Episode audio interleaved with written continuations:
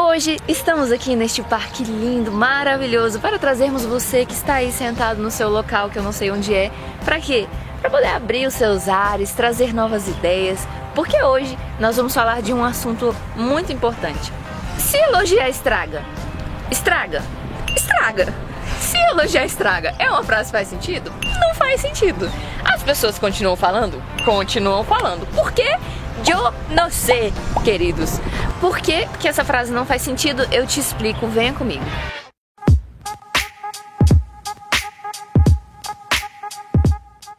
Na verdade, geralmente, eu já percebi um padrão assim.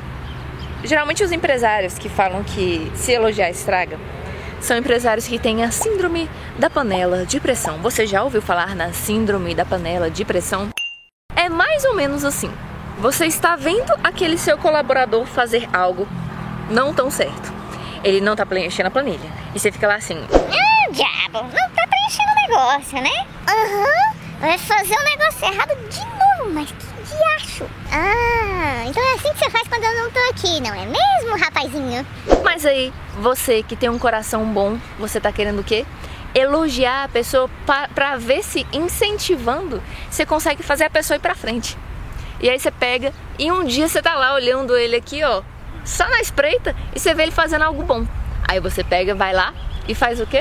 Parabéns, seu Felisberto. Percebi que você limpou o chão muito bem. Chegou na hora hoje, nem se atrasou 30 minutos. Parabéns. Estou muito feliz com a sua pontualidade.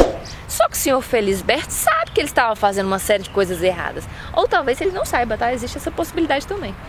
E aí ele pensa: hum, se estou sendo parabenizado, significa que eu posso continuar agindo exatamente da forma como estou agindo neste momento. E aí você, na sua ideia, fala: agora ele vai entender que eu quero que ele melhore, e ele, na ideia dele, entende: posso continuar fazendo exatamente o que eu estava fazendo antes. Hum. Ora, ora, percebemos algo aqui? Tá, aí você, o que que acontece? Você vai se acumulando daquela nhaca aquela coisa que você não tá funcionando tá te consumindo. E você pega e começa a ficar por aqui. E de repente você chega na sua empresa assim, Pá! eu quero que vai todo mundo pro Por quê? Porque aí, meu filho, você já cansou.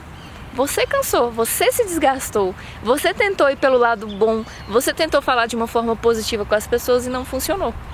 Só que na sua concepção, elas estavam entendendo, só que não estavam. Se esse é o problema, então qual é a solução? Como que a gente pode fazer para melhorar isso? Duas coisas. A primeira é ter regras claras para todas as pessoas da empresa. Regras que todo mundo tem que cumprir. Às vezes, dependendo do tipo da regra, até você mesmo. Porque você dá o exemplo e você deixa de ser uma pessoa injusta ou uma pessoa que rege a sua empresa pela emoção. Você rege a sua empresa de acordo com como ela teria que ser. Você rege a sua empresa como se, por exemplo, outra pessoa fosse gerenciá-la. Imagina que eu vou hoje para a sua empresa e eu agora vou ser a CEO, né, a presidente da empresa. Quais são as regras que eu preciso olhar e eu preciso ter certeza que estão sendo aplicadas no dia a dia? É isso que tem que ter. Isso, isso facilita muito a gestão e deixa de ser injusto. A segunda coisa que você pode fazer é criar um sistema de punições e recompensas. Como que é isso? Você deixa claro o que vai acontecer se a pessoa fizer isso, chegar atrasada. Se ela chegar atrasada três vezes, o que, que acontece com ela? Se ela deixar a panela no fogo e queimar toda a comida do restaurante para o dia inteiro, o que, que acontece com ela? Se a conta não for paga, o que, que acontece com o financeiro? São essas coisas. E também sistema de recompensas. Por exemplo, se você fizer a mais, a meta é, sei lá, 50 contratos vendidos. Se você fechar 60, o que, que você ganha? Se você chegar muito antes, todas as vezes, você faz coisas que são além da sua função, o que, que você ganha? E aí, qual é o seu papel? Você se torna o guardião das regras. Por quê? Porque se a regra está ali, alguém precisa ficar checando se aquilo está sendo cumprido. Nesse caso, esse alguém é você, querido. Você não achou que bastava colocar as regras lá que todo mundo ia seguir, né? Ah, não, para. Isso é o mundo ideal. Se todo mundo fizesse exatamente o que é esperado dele, se, a, se, os seus funcionários, seus colaboradores fossem extremamente proativos, fossem super assim, meu Deus, altamente empreendedores, altamente autossuficientes, ele seria seu concorrente, meu amor. Ele não seria seu colaborador, não. Ah, eu já entendi agora. A única coisa que você não pode ter é dó, mesmo Dó é o pior sentimento que você pode ter em relação a alguém. Coitada, eu vou flexibilizar a regra pra ela porque tadinha. Ela não consegue ser melhor que isso. Esse é um sentimento muito ruim que você pode ter em relação a alguém. Não tenha dó dos seus colaboradores. Ajude-os a melhorar. Crie regras claras, regras que ajudem eles a serem pessoas melhores. E cumpra as regras como gestor.